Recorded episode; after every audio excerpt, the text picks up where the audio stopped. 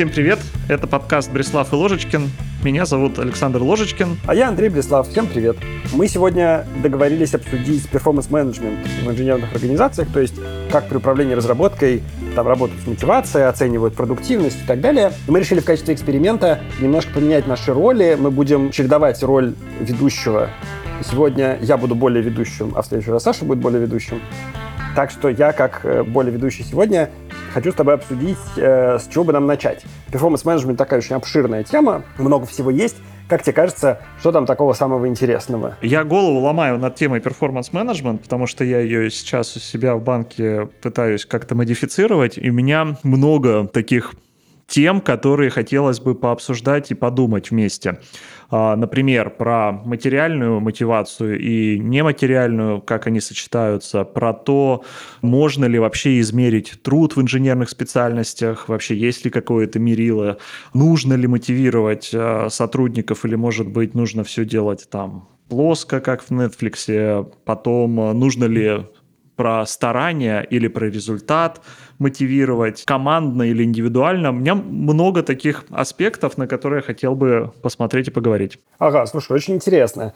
Мне кажется, что ну вот в центре того, что ты говоришь, стоит вообще вопрос мотивации. Я предлагаю сначала обсудить вообще, какие бывают мотивации. То есть понятно, что да, денежная, но кажется, что это не единственная мотивация, которая людьми движет. Как ты насчет поговорить про это для начала? Это крутая тема, потому что, на мой взгляд, особенно в инженерных специальностях, где есть высокий компонент творчества, там очень важно, чтобы мотивация не сводилась только к материальной. Более того, а, есть всякие исследования, если я скажу, придется ссылку давать, а я их сейчас не найду. Но, в общем, я читал про такую тему, что материальная мотивация может вообще творческий процесс убивать. Поэтому, безусловно, стоит поговорить, мне кажется, более так э, комплексно и нематериальную мотивацию тоже сюда включить. А если говорить о нематериальной мотивации, то, на мой взгляд, это можно подумать про мотивацию тем, что ты какой-то результат производишь, который у тебя вот это чувство аккомплишмента создает, удовлетворенности от того, что ты что-то сделал про мотивацию от процесса, что ты просто кайф ловишь от того, чем ты занимаешься, и просто тебе не важно, что получится в результате, тебе процесс нравится.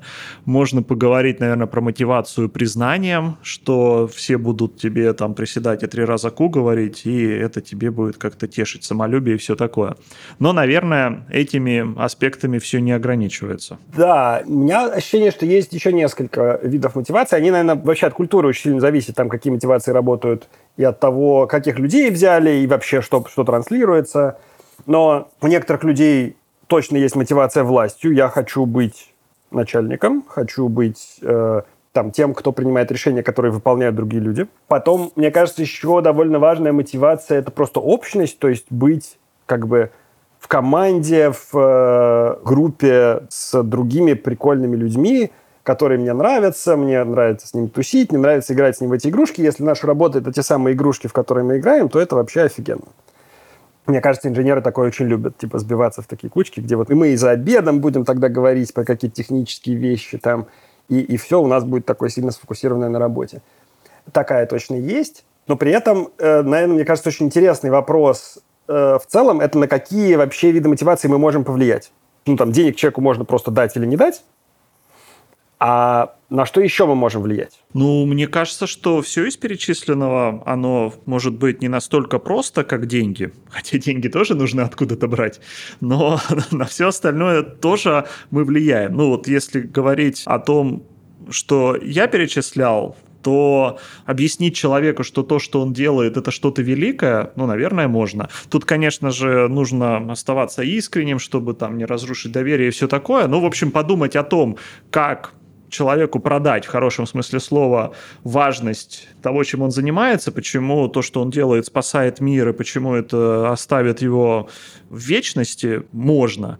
Ну или, например, на мотивацию процессом. Тоже можно подумать, как сделать так, чтобы у человека было больше кайфа от того, что он делает. Ну и вот там то, что ты говорил про власть, э, дать человеку ощущение власти над другими или, может быть, над процессом, или над пользователями, например, тоже кто-то может наслаждаться этой властью. Ну, в общем, на все из этого можно влиять. Другое дело, что когда говорят о перформанс-менеджменте, как правило, думают про то, что должна быть какая-то целевая функция, и если тот, кого ты мотивируешь, ближе к этой целевой функции находится, то ему нужно дать чего-то больше. А если он дальше от нее находится, то нужно дать чего-то меньше, ну или там поругать и прочее. И вот материальная компенсация или там мотивация, она, как мне кажется, довольно гибко варьируется. И во времени, и между людьми. А вот остальные части мотивации, которые мы перечисляли, они либо бьют по площадям, ну типа, если ты одному человеку говоришь, что то, что он делает, это великое и останется навсегда, то ты не можешь параллельно другому человеку, который занимается, работает в том же самом проекте, говорить, нет, а вот ты, Вася, работаешь плохо, поэтому то, что ты делаешь, это невеликое. Правда, да. И, наверное, вот про все остальные тоже там, про мотивацию процессом, про мотивацию, ну, власть более такая получается, как это, ты кого-то можешь больше властью наделить, кого-то меньшей, а общность, коллектив, она у всех, наверное, одинаковая, и тут уже варьировать вот эту систему мотивации труднее. А сейчас с вами на связи снова команда подлодки с нашей уже регулярной рубрикой от партнеров из Авито, где мы разбираем всякие разные темлицкие статьи. И поскольку сегодняшний эпизод подкаста Берслав и Ложечкин посвящен перформанс-менеджмент организации, то и статьи мы постарались подобрать под стать. Но начнем немножко издалека. И первая статья у нас про то, как соотносится alignment, или как его еще называют, выравнивание, и автономность команды. Почему, на мой взгляд, это имеет отношение к перформанс-менеджменту? Ну, потому что а, чтобы команды перформили, нужно им поставить понятные, хорошие, четкие цели и потом добиться того, чтобы вся команда по этим целям была заэлайнена, то есть выровнена, все понимали, что делают и принимали решения, исходя из вот этого самого выравнивания. Так вот, а, в статье автор как раз разбирает, как соотносится alignment и автономия, и почему без вот этого самого выравнивания или алайнмента автономия как таковая невозможна или она будет не особо полезно. Ну, то есть, действительно, если вы не выровнялись о том, что и зачем вы делаете, то самостоятельно можно принимать такие решения, которые потом придется переделывать. И автор как раз э, на примере своего опыта, на примере того, как он получал фидбэк в разных компаниях на разных позициях, э, пришел к каким-то подходам, которые помогают правильно выстроить alignment со своим э, руководителем, правильно выстраивать в команде, и вообще дает некоторые очень полезные советы и методики о том, как вообще принимать решения так, чтобы, с одной стороны, быть достаточно автономным, а с другой стороны, чтобы держать все свое окружение выровненным по тем целям и по тем а, ценностям, в соответствии с которыми как раз вы принимаете эти решения. Вот. А вторая статья уже чуть-чуть ближе к теме выпуска напрямую. Это статья про performance review в Microsoft. Если убрать всю лирику, то, по сути дела, статью можно называть «Страх и ненависть. Performance review в Microsoft». Здесь, наверное, даже какие-то принципы и тезисы пересказывать не хочется, просто почитайте, потому что это просто-напросто сборник э, плохих рецептов, как не нужно делать performance review, если что, ни в коем случае не утверждаю, что в Microsoft сейчас как-то так плохо может быть, а, но вот конкретно в статье опыт, э, опыт автора довольно специфичный. Здесь вы увидите все и методику Ninebox System, так называемая, можете про это почитать, я думаю, в интернете легко нагуглиться, которую применили неправильно, это был просто практический инструмент устрашения.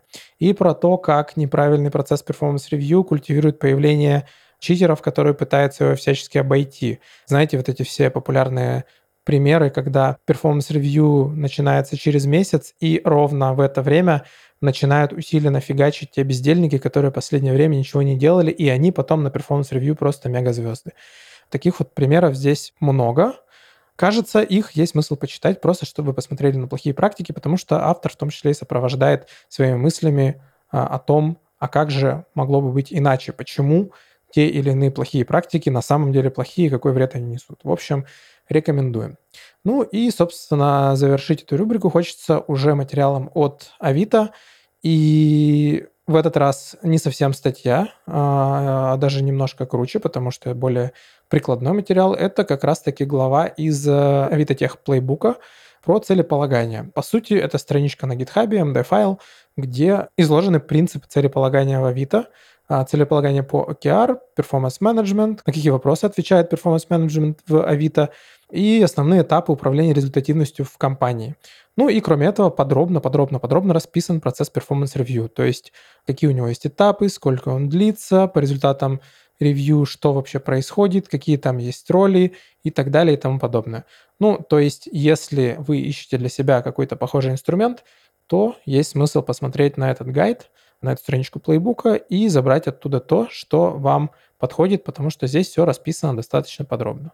В общем, делайте у себя хороший, качественный перформанс-менеджмент без булшита, а я тем временем возвращаю все внимание к ведущим подкаста.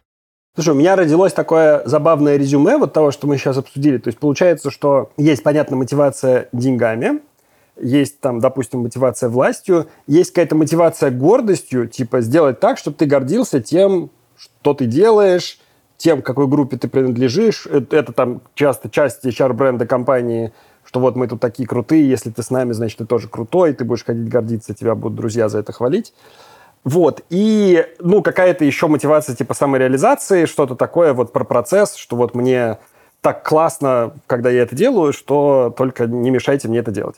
Очень здорово. Я думаю, что мы сможем вернуться потом к конкретным примерам этого всего в процессе обсуждения того, как это делают.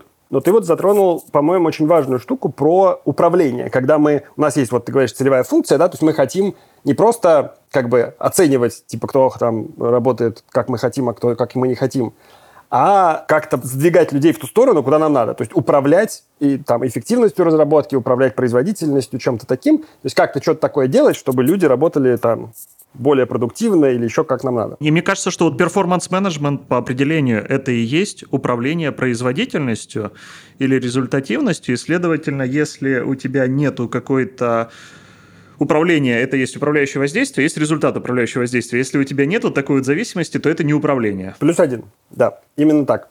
Знаешь, у меня такое ощущение, что чтобы заземлить немножко наш разговор, можно попробовать зайти с другой стороны и обсудить просто, как это структурировано, то есть какие есть для этого внутри, там, допустим, больших компаний, которые много занимаются перформанс-менеджментом, структуры.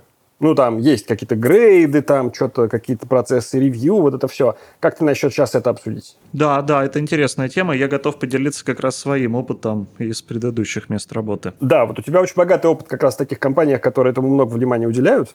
Расскажи примерно, как это делается там в целом, может быть, какими-то деталями про разные компании, чем это отличается. Ну вот то, что я знаю из индустрии, причем не только из тех компаний, в которых работал я сам, но и то, что слышал от коллег, которые в других компаниях работают.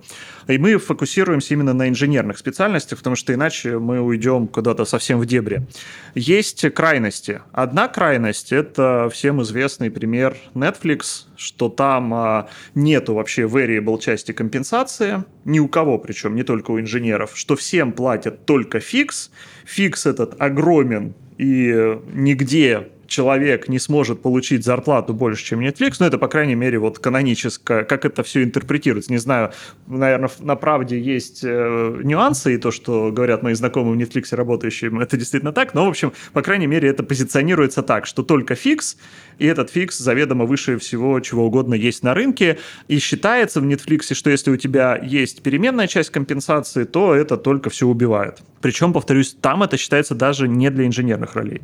Ну и на другом полюсе есть компании, в которых наоборот считается, что инженер — это ленивое создание, если ему не создать агрессивной схемы мотивации, где у него будет премия, которую он получит только в том случае, если хорошо работает, в кавычках, потому что нужно еще определить, что такое хорошо работающий инженер.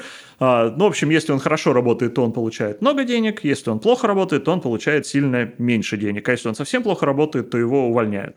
Это вот элемент, как это работает day by day. А есть еще элемент, который через грейды. Ну вот здесь уже то, что я знаю, все компании плюс-минус э, работают в этой системе, где есть понятие грейдов, левелов, э, сеньорности и все такое, где в зависимости от того, что человек умеет, знает и что он продемонстрировал на практике, у него зарплата может быть маленькая, зарплата может быть большая, и еще у него обязательно есть, к вопросу о нематериальной мотивации, всякие там атрибуты высоких грейдов, типа какого-нибудь звания staff инженер, там technical fellow или еще какой-нибудь distinguished инженер и так далее. Все компании изгаляются, придумывают такие штуки, а, чтобы подчеркнуть важность статуса человека. Но это больше наверное, можно так сказать, про потенциальную энергию, про кинетическую. Ага. На всякий случай уточню, э, как я это понимаю, ты меня поправь. То есть грейды — это как бы такая карта карьеры возможной. Развиваясь в этой компании, ты продвигаешься вверх по грейдам. У тебя был там, ты начинал с какого-то начального и дальше постепенно растешь. При этом ты можешь расти э, там в сторону менеджмента там есть свои грейды, в сторону IC там есть свои грейды. Может быть, сетка одинаковая, но задачи немножко разные, если ты IC или менеджер. В каждом грейде есть какой-то диапазон зарплаты, если я правильно понимаю, да, то есть если ты там на там, пятом уровне, то твоя зарплата там от X до Y. Соответственно, чтобы твоя зарплата повысилась, ты можешь либо, оставаясь внутри того же грейда, просто показать, что ты приближаешься к следующему, либо вообще перейти на следующий грейд, и вот это называется промоушен. То есть промоушен – это когда я кого-то убедил, что я уже на самом деле работаю, как должен работать на следующем грейде, поэтому я перехожу на следующий уровень. Да, совершенно верно. Причем а, там действительно перекрываются зарплаты, то есть максимальная зарплата на условном пятом грейде, она может быть э, больше, чем минимальная зарплата на шестом грейде. Но при этом вот то, что есть, по крайней мере, вот и в тех компаниях, в которых я работал, и в тех компаниях, в которых я не работал, но знаю от знакомых, а это большинство вот этого самого фанга, там, Big Tech и прочее, у тебя при этом скорость повышения твоей зарплаты от года к год уменьшается по мере твоего роста внутри диапазона грейда. То есть лучше быть на маленькой зарплате на шестом грейде, чем на очень большой зарплате на пятом грейде. Потому что на следующем ревью при абсолютно одинаковой зарплате и там, и там, поскольку грейды перекрываются, у тебя повышение при прочих равных на низу шестого грейда будет выше, чем на верху пятого грейда. То есть как бы сложно преодолеть барьер между грейдами. Чтобы перепрыгнуть в новый грейд и повысить себе зарплату, нужно гораздо больше постараться, чем чтобы внутри того же грейда сдвинуться вперед просто. Да, да, совершенно верно. Ага.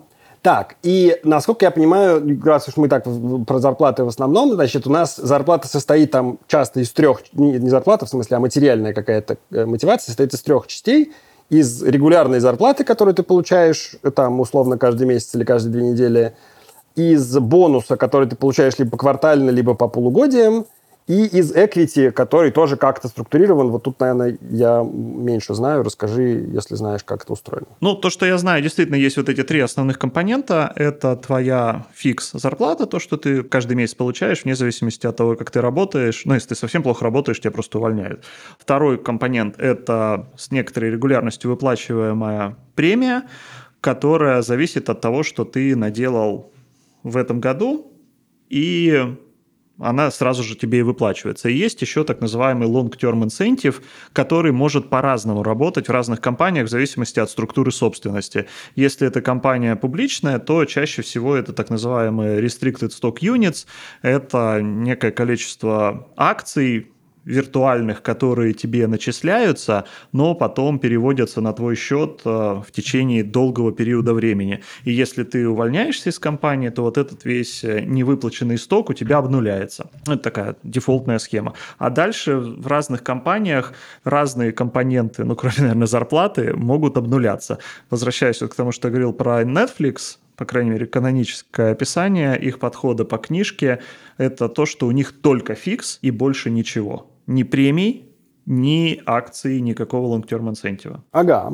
Ну вот кроме Netflix, значит, такие всякие большие компании пытаются тебя удержать в компании за счет того, что если ты сейчас уйдешь, то ты не получишь вот этих вот акций, которые, если у компании дела идут хорошо, очень дорого стоят, но они где-то там морковка впереди, поэтому ты остаешься, остаешься, остаешься. Совершенно верно. А вот что касается переменной части премии, то тут тоже разные подходы есть. В каких-то компаниях, даже на инженерных ролях, есть еще вот эта переменная часть э, зарплаты, которая не в лонгтерме выплачивается, а прямо сразу за результаты прошлого года. А в некоторых компаниях она нулевая, потому что, опять же, повторюсь, считается, что инженера нельзя мотивировать э, какой-то премией, которую он получит или не получит. Но при этом, безусловно, от результатов его труда в любом случае зависит, во-первых, размер вот этой long-term компенсации, например, акциями, а во-вторых, шансы этого человека получить промоушен, ну и степень повышения зарплаты. Ага, понимаю. Слушай, еще, наверное, интересный вопрос вот с другой стороны. Ты когда говорил про управляющее воздействие, это действительно очень важно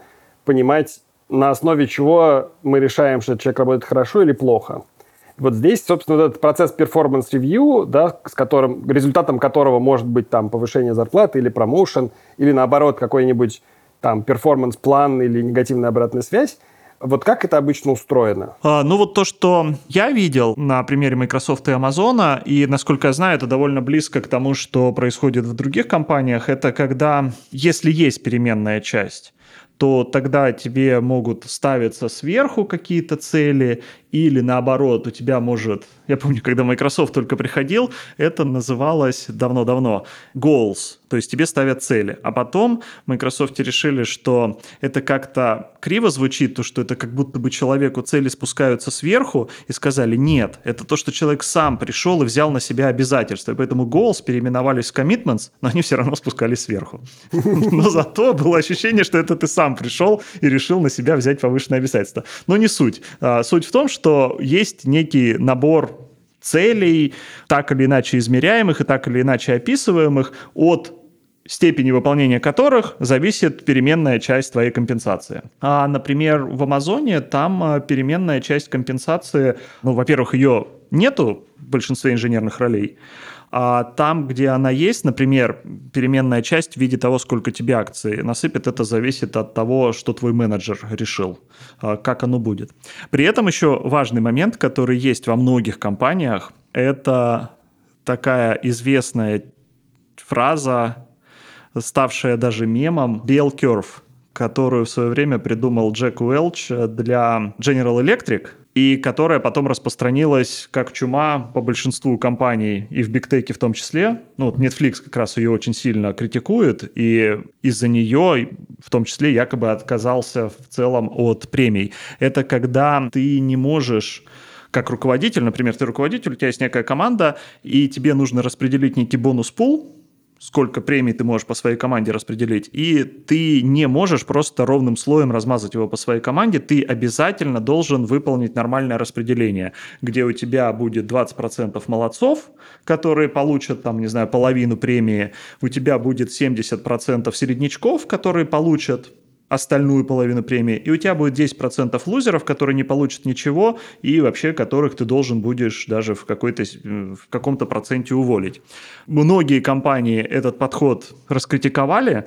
В Microsoft, например, его отменили в какой-то момент. Там была забавная история, если позволишь, немножко в сторону отойду, но про Белкерв все еще. В Microsoft я помню, когда вот этот Белкерв применялся, на него очень многие ругались. Ну, потому что ты вот представь, ты руководитель, у тебя команда 10 человек, все молодцы, и тебе говорят, нет, вот скажи, кто один из них лузер, который не получит ничего. А ты говоришь, да у меня все хорошие, лузеры я еще в прошлом году уволил. Говорят, нет, ты все равно должен дифференцировать и скажи, кто два супер молодца, кто 7 середнячков и кто один лузер.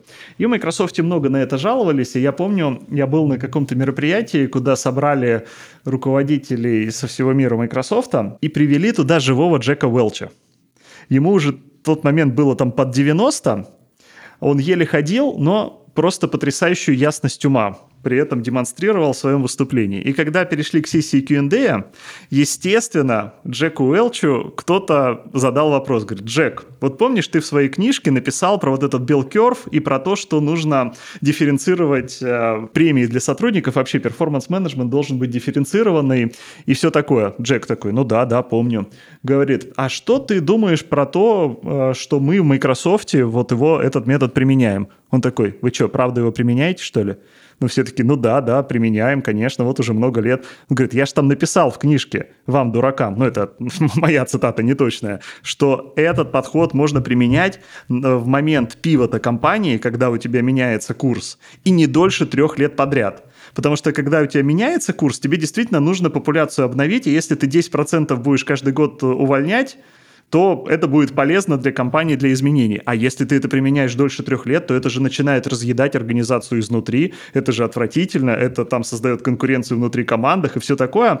Не знаю, совпадение или нет, но вскоре после этого выступления Джека Уэлча в Microsoft отменили Bell Curve и сказали, что, ребята, мы больше так делать не будем. Но при этом бонус-пул все равно остался фиксированным, и все равно сказали, что при этом у вас премии топ-перформеров должны быть э, там во сколько-то раз больше, чем премии ботом-перформеров. Ну, то есть просто его назвали другими словами. А когда я после этого пришел в Amazon, я с удивлением для себя обнаружил, что там по-прежнему был curve, полный рост применяется, и даже есть такая штука, как, не знаю, раскрою ли я сейчас буржуйские тайны, хотя, в принципе, я в публичных источниках это тоже видел, таргет на unregretted attrition.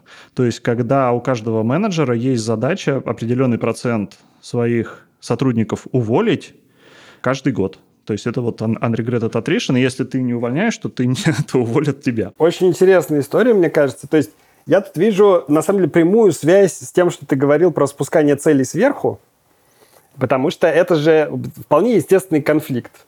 Инженеры хотят играть в свои инженерные игрушки. Им до нужд бизнеса зачастую мало дела.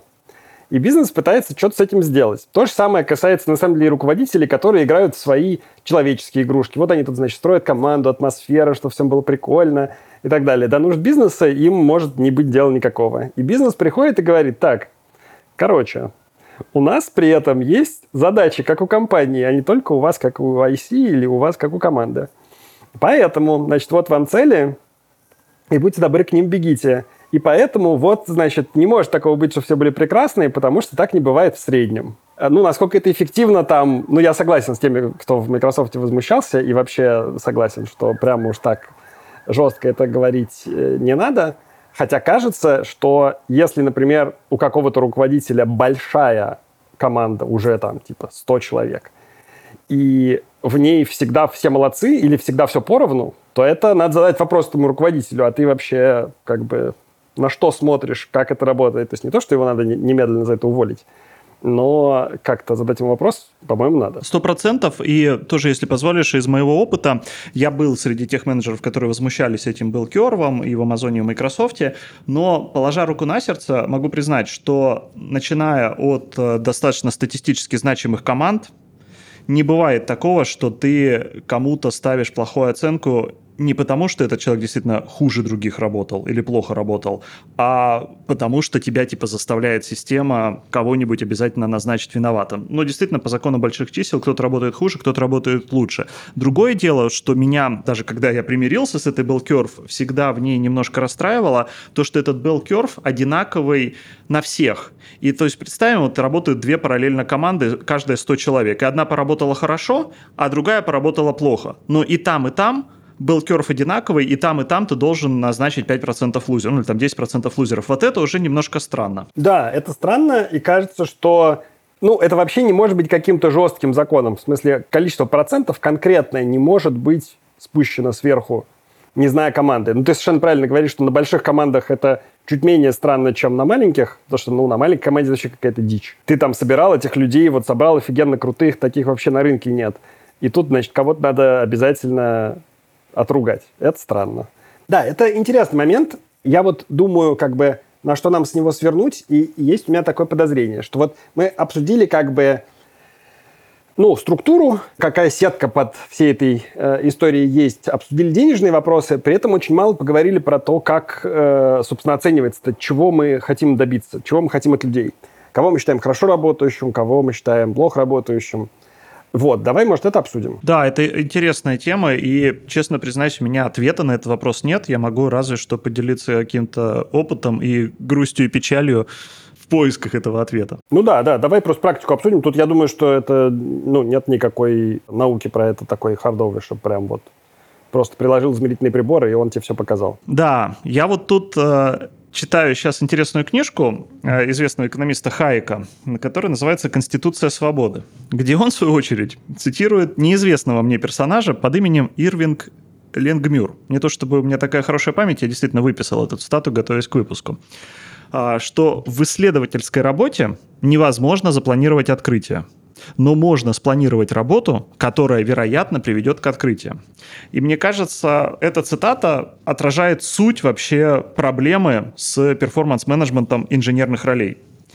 А если мы под инженерами действительно понимаем не просто должность, которая называется инженер, а на самом деле ничего нового не придумающая, а действительно инженерная, когда тебе нужно что-то придумать, то, чего нет. Ну или как минимум модифицировать то, что было, в то, чего не было. То есть когда ты вступаешь в какую-то неизвестную область, в которой планировать что-либо довольно тяжело. Может случиться открытие, а может не случиться. И как следствие, я не очень понимаю, правда, а можно ли поставить человеку какую-то цель, в виде какого-то заранее запланированного результата, ну типа напиши такой-то компонент, который будет реализовывать такую-то спецификацию к такому-то числу. Если ты напишешь не такой хороший компонент, то мы тебя депримируем, а если хороший напишешь, то премируем. И вот начинаются от невозможности так поставить целью, какие-то рождаться чудовища типа мотивации инженеров по количеству строчек написанного кода. Ну, понятно, сейчас уже так никто не делает. А ты застал, чтобы такое в какой-то компании было? Прям вот реально строчки кода читали или там комиты или что-нибудь такое? Не, комиты видел. Строчки кода нет. А где? Покажи пальцем на этих людей. Где, где комиты не, Нет, не ну, ну как, им же ну, должно ладно, быть стыдно, хорошо. не буду. Но я видел комиты, я видел покрытие кода тестами, я видел какие-то SLA на баги, типа сколько у тебя багов в зависимости от сторипоинтов, которые ты реализовал, или там сколько ты сторипоинтов в месяц, ну, то есть какой-то вот вообще, ну, на мой взгляд, я тут не ученый, но, на мой взгляд, это все э, разновидности бреда, потому что, повторюсь, мне кажется, что инженерную работу аршином, в общем, не измерить. А вот у меня тут есть интересный тейк, э, что вообще инженерная работа разная бывает. И вот про story мне кажется, очень хорошо, что ты сказал, потому что вообще вся эта история же, она придумана для тех, кто работает в аутсорсинге. То есть есть аутсорсинговая компания, она делает там довольно типовые проекты для разных клиентов. В этих проектах все известно, изобретать практически ничего не надо. Поэтому очень важно, э, чтобы клиенту выставить правильные сроки, э, все сделать прекрасно. Очень важно там глубоко все декомпозировать на известные нам задачи. И вот там количество сторипоинтов в, там, в неделю или в месяц – имеет глубочайший смысл, потому что мы точно знаем, что за задачи мы решаем, мы точно знаем, что люди, которые у нас работают, умеют решать эти задачи.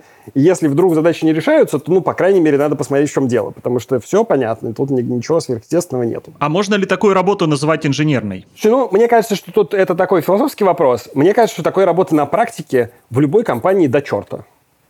То есть огромное количество инженеров в самых престижных хай-тек компаниях занимаются подобной работой. Она, конечно, ну, не по аутсорсинговой схеме, там, заказчик твой какой-то коллега, но все равно ты делаешь, вот это вот все жалуются, знаешь, что мы тут, значит, перекладываем из JSON в протобуф и обратно, значит, вот это вся наша деятельность. Но это правда, в смысле, много народ занимается вот этим. Там никакой изобретательской деятельности вообще близко нет. И как бы для такой работы вполне разумно применять какие-то сторипоинты.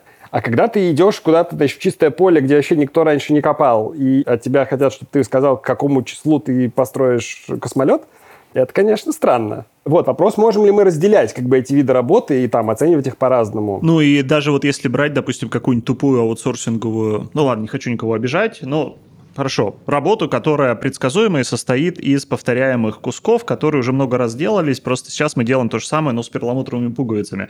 Можно ли из этой работы сделать что-то интересное инженерное, когда ты действительно не хочешь перекладывать из JSON в протобуф, и ты такой делаешь, а я вот сделаю шаблончик, который мне эту задачу, я же программист в конце концов, решит раз и навсегда. Может сделаешь, а может напишешь очередного сферического коня в вакууме, который в реальности работать не будет. Слушай, ну я тут, честно говоря, э, сам в таких компаниях не работал, поэтому могу только фантазировать. У меня ощущение такое, что на деле Э, много чего, конечно, в таких компаниях рождаются всякие внутренние тулы, которые облегчают им работу, это прекрасно. Но часто хорошего тула не сделать, потому что, ну, задачи похожие, но они там достаточно сильно отличаются, что объяснять, чем она отличается от предыдущей, дольше, чем просто сделать. И ты прав, что люди как бы склонны развлекаться как-нибудь все равно. То есть вроде я делаю похожий проект на предыдущий, но что-то мне скучно, поэтому давайте-ка я возьму другой фреймворк. Или давайте я тут, значит, не знаю, там, прочитал про какой-нибудь прекрасный, там, не знаю, новый вид функционального стиля, применю его. Ну, просто, чтобы скучно не было. Такое бывает, ну, как бы, чем это кончается на практике, я, опять же, не имея своей практики, не могу сказать, но есть ощущение, что иногда это должно заводить не туда. Например, в использовании инструментов, от которых больше проблем, чем польза и который потом клиент как бы огребает. Резюме driven development появился такой термин. Ну, кстати, да, такое тоже возможно, про это я не подумал. Да, но, но еще просто, чтобы скучно не было. Просто, ну, давайте хоть поиграемся в новую игрушку. Я чисто теоретизирую. То есть, на самом деле, не, не видел таких людей живьем много, поэтому не знаю, как это устроено. Да, давай попробуем, может, вернуться к нашему э, сеттингу вот таких больших компаний, где какой-то более-менее предсказуемой работы довольно много. И у меня два вопроса по этому поводу. Во-первых, считается ли наградой, что ты теперь будешь делать не такую предсказуемую работу, а какое-то что-то более гринфилд, там более оригинальное, во-первых. И во-вторых, если вдруг да, то как эти награды раздаются? Это, кстати, классная тема в целом, что наградой может быть больше работы. Ну, это абсолютно нормально, ну или там, скажем так, более интересная работа. Вообще, мне кажется, что вот мы поговорили выше про вот эту вот матрицу компетенций, ну и про твой карьерный рост по вот этим грейдам или левелам. И, наверное, можно сделать такую гипотезу, что чем дальше ты по этой лестнице растешь, мы говорим сейчас не о менеджерах, а именно об инженерах, тем больше у тебя творческой работы, и тем меньше у тебя повторяемой и воспроизводимой работы. Если остаться в этой гипотезе, то, наверное, можно так сказать, что чем лучше ты делаешь свою рутинную работу на маленьком уровне, где ты там какой-нибудь джун, который делает какие-то повторяемые механические задачи, потому что тебе не доверяют творческого, или если ты их делаешь творчески, написав там шаблонизатор и увеличив свою производительность труда, то наградой тебе является не только и не столько премия, которую, предположим, тебе в большем объеме выдадут, сколько то, что тебя переведут на следующий грейд, и это станет уже ожидаться от тебя. Я помню, когда в этих компаниях, да и сейчас на самом деле продолжаю то же самое говорить, когда, в общем, повышаю грейд какому-нибудь своему сотруднику, я всегда ему говорю одно и то же. Или когда ко мне какой-нибудь сотрудник приходит и говорит, я хочу промоушен, потому что я хочу там больше зарплаты и прочее, я говорю, классно, но смотри, вот сейчас ты находишься там на грейде X, и ожидания от тебя на этом же уровне находятся. То, как ты работаешь сейчас, выше ожидания от этого грейда, ты молодец. И за это ты получаешь разные плюшки в виде премии, например, или вот этой самой long-term компенсации. Ты хочешь, чтобы мы тебя повысили. Класс. Предположим, даже ты достоин. Мы тебя повышаем. И автоматически на том грейде, на котором ты окажешься, то, что ты делаешь сейчас, уже станет ниже ожиданий. И если сейчас ты лучший, из э, людей там на уровне X, то на уровне X плюс 1 ты, может быть, окажешься и худшим. Что тебе важнее, быть большой рыбой в маленьком пруду или маленькой рыбой в большом пруду? Слушай, вот это интересно. Это для меня звучит немножко удивительно, потому что, ну, то есть, во-первых, я бы задавал много вопросов руководителю, у которого какой-то сотрудник долго сидит в состоянии выше ожиданий на своем грейде и не, при этом не промоутится. Это подозрительно. То есть, если у нас в шкале грейдов есть какие-то провалы, так что, чтобы перепрыгнуть из пятого в шестой, нужно еще, значит, не, не просто доказать, что я уже работаю на шестой, поэтому дайте мне шестой, а что-то еще сделать, то это довольно странно. Типа, не должно быть так, таких дырок. А так вроде, ну так, по логике, опять же, я в больших компаниях особо не работал, по логике должно быть так, что для того, чтобы запромоутиться, я должен доказать, что я уже работаю на требования шестого грейда. И вот я прихожу говорю, смотрите, вот я уже демонстрирую все, что я все вот это могу. Назовите меня, пожалуйста, шестым грейдом, чтобы у меня был там дальше э, рост зарплаты. На самом деле не так происходит, да? Ну, вот на эту тему тоже такой анекдот в английском смысле этого слова, в смысле, что не шутка, а история из практики. У меня есть один знакомый, который проработал разработчиком, инженером практически во всем бигтеке. И я вот недавно с ним встречался и спрашивал его, вот сравнивая Microsoft, Google, Facebook, Amazon. Какая из этих компаний была тебе самой прикольной вот с точки зрения работы? Он подумал, сказал, Amazon. Я говорю, а почему? Он говорит, потому что в Амазоне меньше грейдов. То есть э, туда, где в Microsoft поместится 6 грейдов, в Амазоне помещается типа 3. И там вообще большая часть популяции находится как раз на шестом грейде, который ты упомянул. А большая часть разработчиков — это разработчики шестого грейда. Типа там, я не буду говорить точные цифры, потому что не знаю, но мне кажется, что в районе 60-70%. И ты можешь быть на шестом грейде типа 10 лет. Я вот встречал таких людей и много.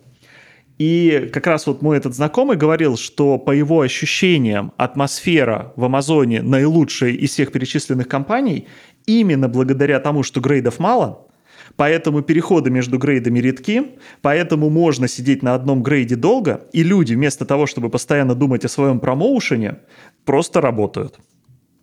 То есть есть, получается, обратная сторона у какой-то такой системы управления производительность у, системы перформанс-менеджмента, которая мотивирует людей расти, перескакивать между грейдами, делать больше, что они уже становятся, получается, ну, хвост виляет собакой, и они становятся рабами этой системы и как раз пытаются, не знаю, ради ачивок, ради чего-то там еще это реализовать. И по Microsoft я это точно могу сказать. Там каждый человек постоянно думает о том, как сделать промоушен. Потому что этих грейдов мало, промоушены случаются часто. Это на самом деле, мне кажется, очень интересная тема, потому что тут как бы мы поговорили с двух разных сторон. Как руководитель я типа не очень понимаю, у меня нет прям супер четкого критерия, кто работает лучше, кто хуже. Я вот ну, story считать во многих случаях не могу, хотя у меня есть интуиция какая-то, но я не могу ее вот очень четко объяснить.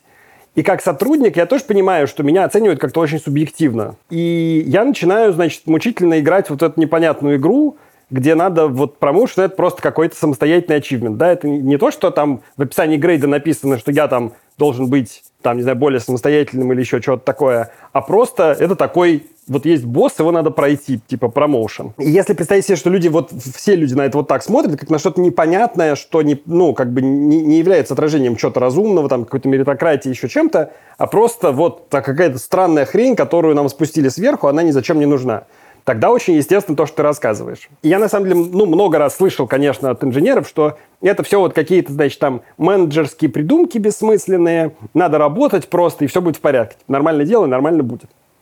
При этом, ну, как бы идеология, которая в это во все заложена, исходная, она звучит-то красиво. Что вот есть у нас грейды, представим себе, что мы понимаем, чем на самом деле отличается работа одного инженера от другого тогда мы можем говорить, вот смотри, значит, ты сейчас делаешь вот здесь, и здесь ты соответствуешь ожиданиям. А вот если ты разовьешь вот это и это, то ты сможешь, значит, продвинуться вперед, у тебя будет больше зарплаты, мы тебя таким образом мотивируем развиваться там в понятную сторону, которая будет полезна бизнесу.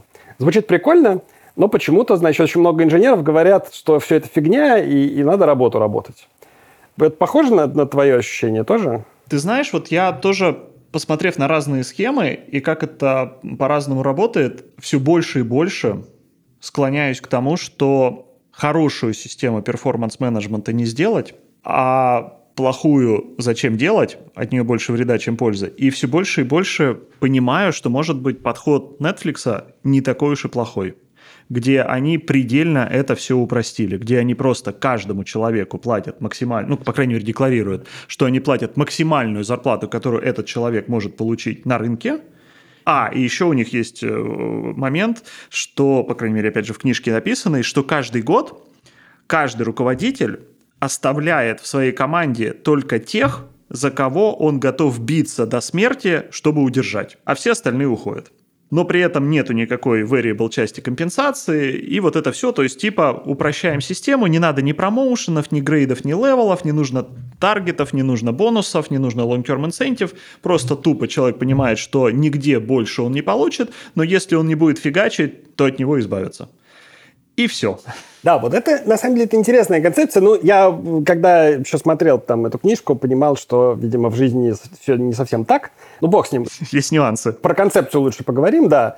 То есть кажется, что эта концепция, она заточена на что-то такое, типа, нам нужны только супер крутые люди, и чтобы им вот не мешали и просто дали работать. Супер крутые люди будут делать крутые вещи. Это в целом очень прикольно для какого-нибудь R&D-центра. Вот если бы я делал какой-нибудь там новый Xerox Park или там Microsoft Research э, образца там 2010 года, я бы делал так же. Да, ну это, собственно, это такая вообще идея какого-то, какого-то R&D, Research and Development, то есть у нас даже не поймешь, то, то ли Research, то ли Development, э, что-то такое, значит, какой-то поиск. И вот тут понятно, что нужно просто собрать офигенных людей вместе, дать им условия и просто им не мешать. И это, на самом деле, единственное, что мы умеем делать, когда вот наукой занимаемся, например. Ну, там, мы чуть-чуть там грантами раскладываем морковки в местах, где нам интересно, но в целом ученые куда-то как коты, значит, сами куда-то идут, куда хотят.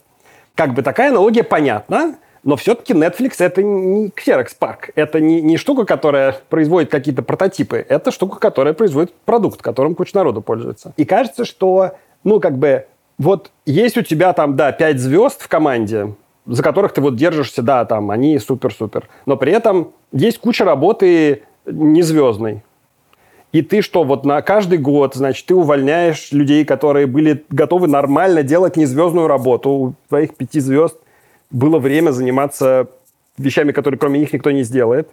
Ты, значит, этих все время увольняешь, нанимаешь новых, тратишь время, тратишь деньги на это на все. Зачем? Ну, кстати, Netflix не говорит, что они удерживают только звезд. В концепции они говорят, что они удерживают тех людей, за которых готовы биться для того, чтобы удержать. Если ты, как руководитель, понимаешь, что ты руководишь отделом, который занимается не какими-то исследованиями, не космолет изобретает, а делает какой-то там базовый тупой софт, например, даже может быть типичный, то ты, наверное, во-первых, не позовешь к себе людей, которые хотят изобретать космолет, ты не будешь платить э, соответствующие деньги, а ты наймешь людей, которые готовы фигачить, например, какой-то такой примитивный, может быть, софт, но будут делать это так, что, не знаю, не будут терять энтузиазма, будут мотивированы этим и так далее. То есть э, тут вопрос э, не в звездности или не звездности, а в том, насколько этот человек подходит той задаче, которая перед тобой стоит. Окей, да, согласен. Мне вообще кажется, что я, я вот немножко впал в такую поляризацию. Мне кажется, у нас вообще в разговоре э, типа работа как бы поделилась такая вся черно-белая на скучную и, и какую-то прорывную. На самом деле все не так совсем. То есть работа в основном не скучная, не прорывная, а какая-то посередине, потому что мы делаем... Наша задача не изобрести что-то новое, что раньше никто не изобретал. Задача сделать так, чтобы пользователям было хорошо. А это может требовать разного в разные дни. И, ну, вот по моему опыту, на самом деле, лучше всего результаты, конечно, у команд, которые сфокусированы на пользователях, а не на там каких-то своих uh-huh. э, инженерной оригинальности или на чем-то таком. Да, я вот тут, кстати, хочу немножко отклониться. Ты раньше упомянул про джунов, как раз в контексте того, что они как бы занимаются какой-то скучной работой. Вот у меня ощущение, что зачастую для них-то эта работа не скучная, потому что они-то ее делают первый раз. И мы пытаемся убить двух зайцев. То есть, с одной стороны, дать работу человеку, которому это делать интересно – а с другой стороны сделать так, чтобы у него в процессе сформировались навыки, которые потом понадобятся тоже. То есть делая работу, которая там для людей более опытных будет каким-то тысячным повторением чего-то, что ты уже делал, когда ты только начинаешь, ты все это открываешь для себя и формируешь эту вот привычку, да, тебе дальше из-за этой привычки будет скучно, но сейчас тебе, а, весело, б, эта привычка потом сделает для тебя очень многие другие технические решения, которые ты принимаешь, простыми. Угу. Да, полностью согласен с тобой. Вот, и в этом смысле, ну, опять же, если говорить вот про эту идею, что мы вообще, вот эта карьерная лестница, которую мы строим, она такая направленная на развитие, то было бы в теории очень прикольно иметь какую-то понятную э, траекторию развития навыков программиста, там, и вообще любого инженера. Да, что вот ты начинаешь с вот этого, для тебя это новое, интересное, очень здорово, ты освоил этот навык, переходишь на что-то еще и так далее. Ну, на практике, насколько я понимаю, никакой такой иерархии упорядоченной нету, и мы просто ну, делаем, как там, не знаю, цеховые подмастерья вот учились там в средние века, точно так же, да, то есть ты сначала просто там, типа, подаешь инструменты, смотришь, потом ты делаешь какие-то суперпростые операции, потом еще чего-то, и просто в процессе как бы учишься. Ну, там вообще не было никакой методики обучения. У нас там какая-то сформировалась уже, но все равно. В общем, довольно все по принципу, ну, ты вроде, наверное, ты с этой задачей справишься, ну, попробуй. Надоело эти, давай вот следующий, ты с ними, наверное, справишься. Я как раз у себя сейчас в банке пытаюсь сделать такую матрицу развития и для инженеринг-менеджеров, и для, собственно, инженеров, ну, и пытаюсь как раз в процессе этой работы, не я один, но мы с командой это все делаем, и пытаемся как раз посмотреть, как это в других компаниях решено, и аккумулировав этот опыт, приложив его на наши задачи, пытаемся что-то полезное для нас сделать. Ну и, в принципе, это сам по себе процесс, который и интересный, и, на мой взгляд, полезный, потому что ты сам себе как раз в процессе этого отвечаешь на вопрос, а что тебе нужно от людей, и к вопросу о перформанс-менеджменте. Что такое перформанс-менеджмент? Это когда ты мотивируешь такое поведение и такие результаты, которые тебе полезны, и демотивируешь такое поведение, такие результаты, которые тебе не полезны. А дальше ты уже выбираешь набор инструментов из спектра. Матрица компетенций и грейдов – это один из таких инструментов. Переменная часть компенсации – это другой инструмент. Ну и там, не знаю, какие-нибудь ачивки раздавать – это третий инструмент для нематериальной компенсации и так далее. Ты вот с этих инструментов чего-то там набираешь и смотришь, что у тебя получится. Причем, мне кажется, я вот сейчас эту гипотезу сформировал, пока говорил, что мы-то пытаемся придумать схему, которая one size fits all, типа, которая будет на всех распространяться, а люди-то разные. И есть э, люди, которых, например, материальная компенсация гораздо больше мотивирует, чем ачивки. Они всерьез там на эти ачивки смотрят и думают, дураки какие-то, вы что? Эти же ачивки, их на хлеб не намажешь. А есть другие люди, которые там романтики, которые говорят, да что вот эта материальная компенсация, нормально платят и, и все. А вот там то, что я на конференцию поехал и выступил и рассказал всему миру, это вот круто. А мы я имею в виду мы коллективно, как индустрия, как руководители, всех пытаемся в какую-то единую схему засунуть. Да, мне кажется, что тут на самом деле много интересных ограничений.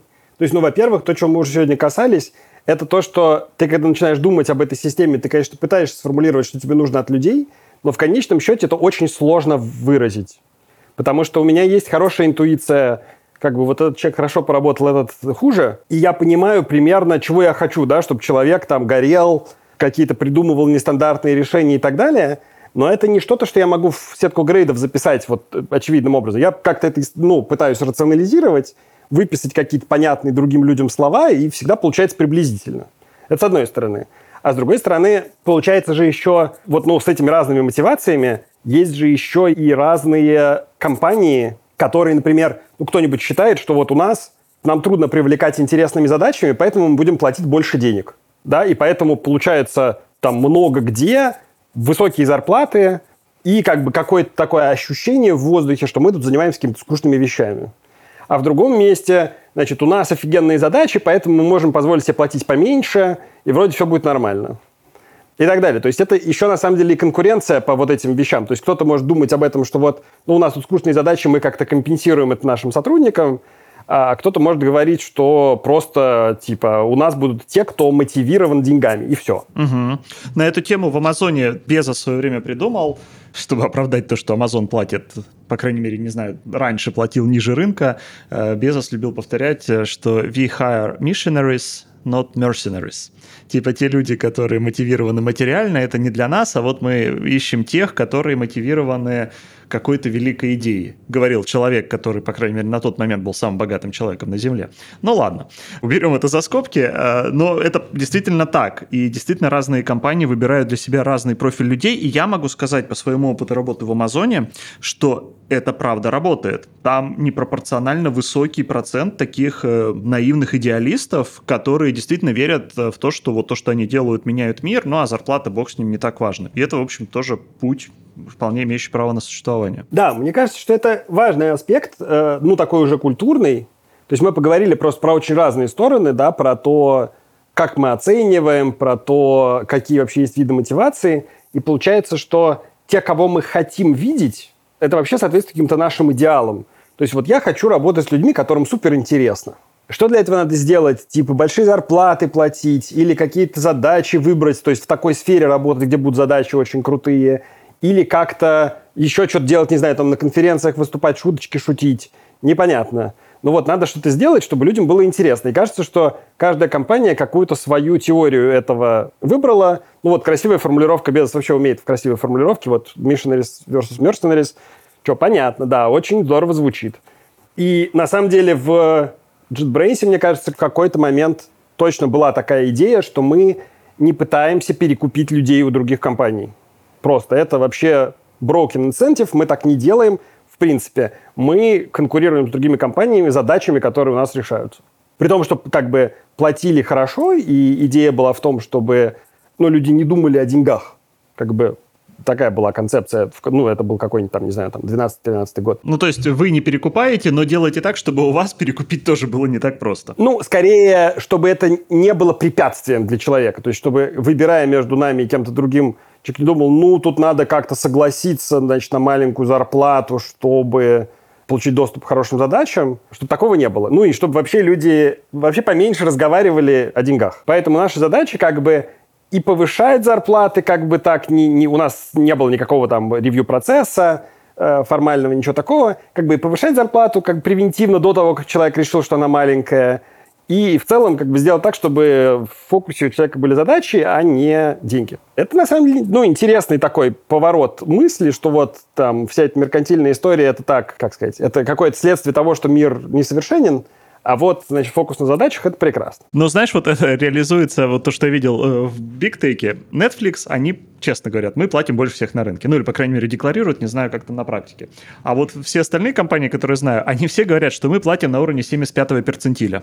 Ну, то есть мы платим больше, чем 75% компаний на рынке. И они все так говорят. Я пытаюсь понять, если все платите на 75-м перцентиле, это напоминает мне то, как э, большинство водителей считают, что они водят машину чуть выше среднего. Поэтому возникают вопросы. Это на самом деле интересный момент. Мне кажется, что ну, там надо считать, насколько они вообще себя обманывают. Это все очень хороший вопрос. Но мне кажется, тут есть еще другая, как бы, оборотная сторона всей этой истории. Потому что, когда ну, ты пытаешься сделать так, чтобы люди не думали о деньгах, то получается, что в какой-то момент кто-то задумался о деньгах по какой-то причине. Ну, там, не знаю, у него семейная ситуация изменилась, или еще что-нибудь случилось. Или просто ты забыл ему зарплату повысить вовремя. Тоже бывает. Вот, он тебе такой приходит и говорит, а вот я хочу получать больше денег. И этот разговор в условиях отсутствия вот этого всего фреймворка, там, оценки производительности, какой-то систематической обратной связи и всего остального, и разговор повисает в воздухе. Я такой думаю, блин, да я не знаю, ну, ну, в смысле, ты хочешь больше денег, но я могу дать, могу не дать, не понимаю почему. То есть вот эта э, как бы история, когда мы стараемся фокусироваться на задачах и не думать о деньгах, она приводит к тому, что когда надо о деньгах поговорить, это очень сложно. И там годовой бонус тоже очень сложно обосновать. Поэтому очень здорово, когда в компании есть некий структурированный процесс, допустим, регулярного пересмотра зарплат, потому что вот приведенная тобой ситуация, когда сотрудник приходит и говорит, мне мало денег, он может прийти, а может постесняться прийти, и вместо того, чтобы прийти к тебе, он тебе придет и скажет, я ухожу, потому что мне другая компания дала больше денег. Поэтому лучше пусть будет для таких интровертов или стесняющихся некий стандартный процесс и определение зарплата на следующий год или там на следующий период времени, причем по понятным правилам игры.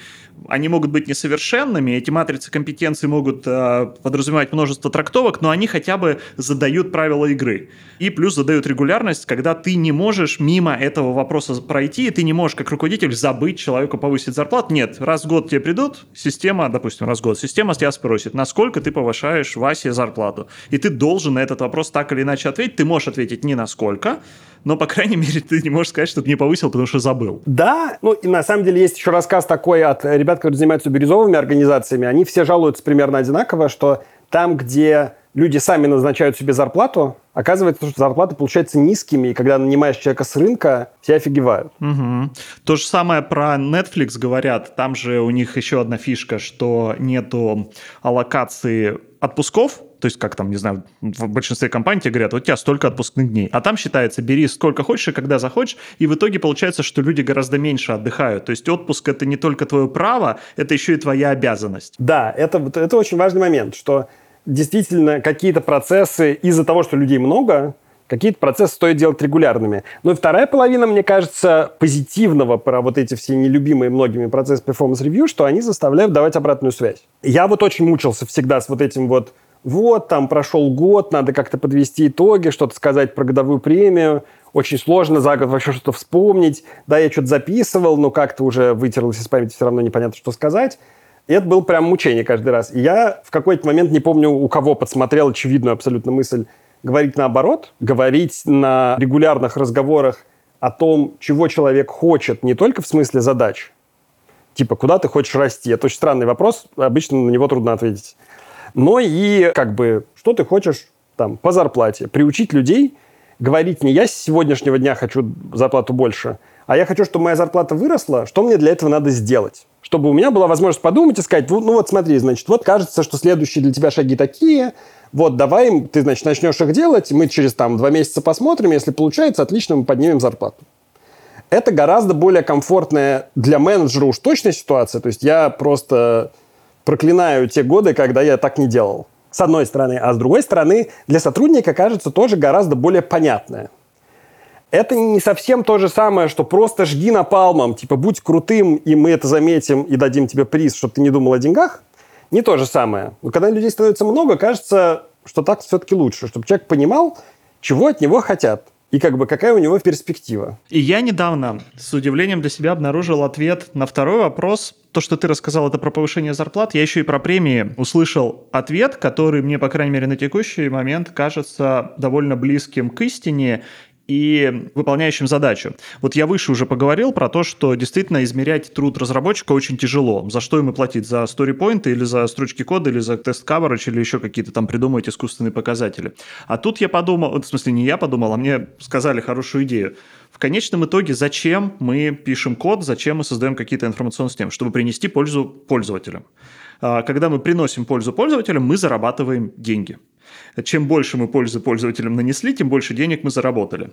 И поэтому разработчиков нужно мотивировать не какими-то техническими вещами что они делали и на что они влияли, а их нужно мотивировать вообще результатами всей компании или, допустим, того продукта, над которым они работают и так далее. Причем не обязательно в деньгах это мерить, но все равно в какой-то метрике, которая будет ближе не к тому, что делает разработчик, и не к тем усилиям, которые он предпринимает, а к тем результатам, которым его труд приносит.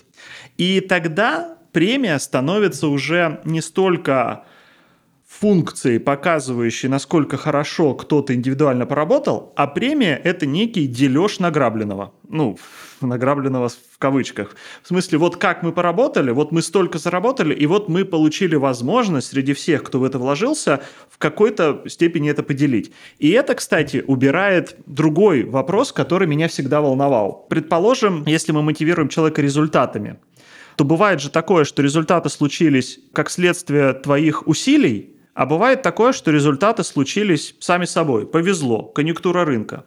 И вот нужно ли человеку, который получил результаты ценой неимоверного труда, платить такой же бонус, как человеку, который получил те же самые результаты, потому что ему повезло. Конъюнктура на рынке, развалился конкурент, все пользователи перебежали к тебе и так далее.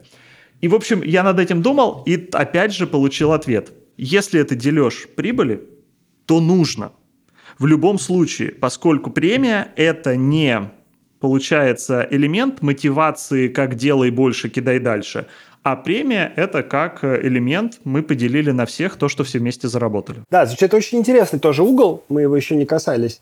Кажется, что, ну, наверное, разумнее все-таки совмещать, в смысле, и то, и другое. То есть, действительно, повезло нам, это стоит всем вместе отпраздновать. То есть, стоит отсыпать людям премии, когда мы схватили какую-то звезду, вообще которую не собирались. Очень здорово, действительно, там от конкурентов все к нам перебежали, потому что у конкурента были проблемы. Круто, поздравляю, мы заработали кучу пользователей или, или кучу денег. При этом, ну, часто же бывает, что есть еще фаза там разработки продукта, где вообще еще пользователей мало или нету, и это нормально. И твой импакт сначала технический, потому что там пока мы дойдем до критической массы и все покатится, еще какое-то время пройдет. Или там ты на самом деле пользу приносил вообще не конечным пользователям, а там своим коллегам из соседнего отдела, для которых ты там инфраструктуру поменял или еще что-то такое сделал.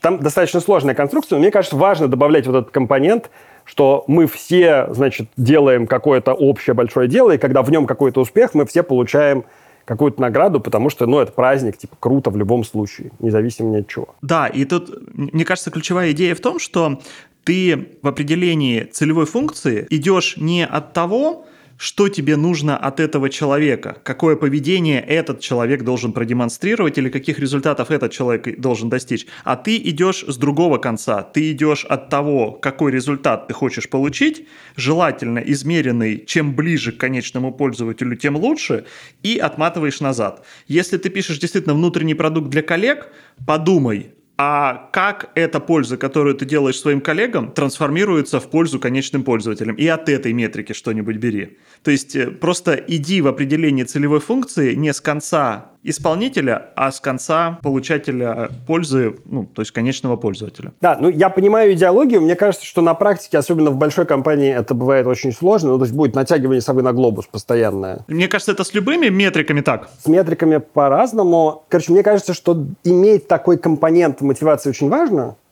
Но нельзя смотреть только на него. Потому что если смотреть только на общий успех, то пассажир, который вообще ничего не делал, получит долю в общем успехе, и поскольку все остальные, которые смотрят на него и видят, что он ничего не делал, уволить его не могут, а уволить его может только какой-то менеджер, который, может, не заметил или еще что-нибудь такое, то, ну, так нельзя. То есть нужна какая-то сдержка, какой-то противовес, что такого не получалось. Согласен. А, сто процентов. Мой point тут скорее, да, действительно был про баланс, потому что традиционно этого баланса нет, потому что идут от э, конкретного человека и того, что он там смог или не смог сделать, и, и это поведение, соответственно, мотивирует. Да, соглашаюсь. Так, у нас, на самом деле, очень интересный разговор, но мы чуть-чуть заехали за час, Давай подводить итоги, наверное. Давай. Так, ну мы поговорили с разных сторон про мотивацию, про структуры, которые разные компании используют, чтобы управлять перформансом, про то, что очень сложно на самом деле оценивать performance, потому что это неведома зверушка, он очень разный для разных э, разработчиков и вообще для разных людей. Какие есть в этих местах противоречия, trade-off ы, по-моему, со многих сторон посмотрели. А про что мы не поговорили?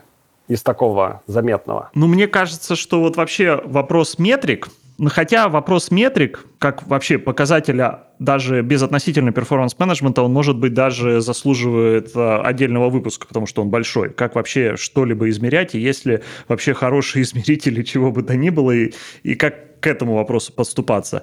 А, но, повторюсь, мне кажется, это может быть даже скорее тема для отдельной встречи. А вторая тема, которая, может быть, имеет смысл проговорить, и который мы вкоснулись в конце только самом, когда вот про этого пассажира, который сильно не участвовал, это про то, насколько топить в сторону индивидуальной мотивации, ну, в виде там, не знаю, тех же самых белкеров, которые, как следствие, неизбежно приводят к конкуренции внутри команды, команды. Либо идти в сторону коллективной мотивации и тогда, как следствие, терпеть пассажиров, которые просто мимо проходили. Но это тоже может быть э, отдельная тема для отдельного подкаста. Да, слушай, интересно. А, обсудим потом за кулисами, какие из этих тем нам больше нравятся. Спасибо большое, получился очень интересный разговор. Спасибо тебе за интересные вопросы и за то, что ты нас по этой сложной теме так пронавигировал. И спасибо нашим слушателям, которые все это время были с нами, я надеюсь. Да, спасибо всем. Пока-пока. Счастливо.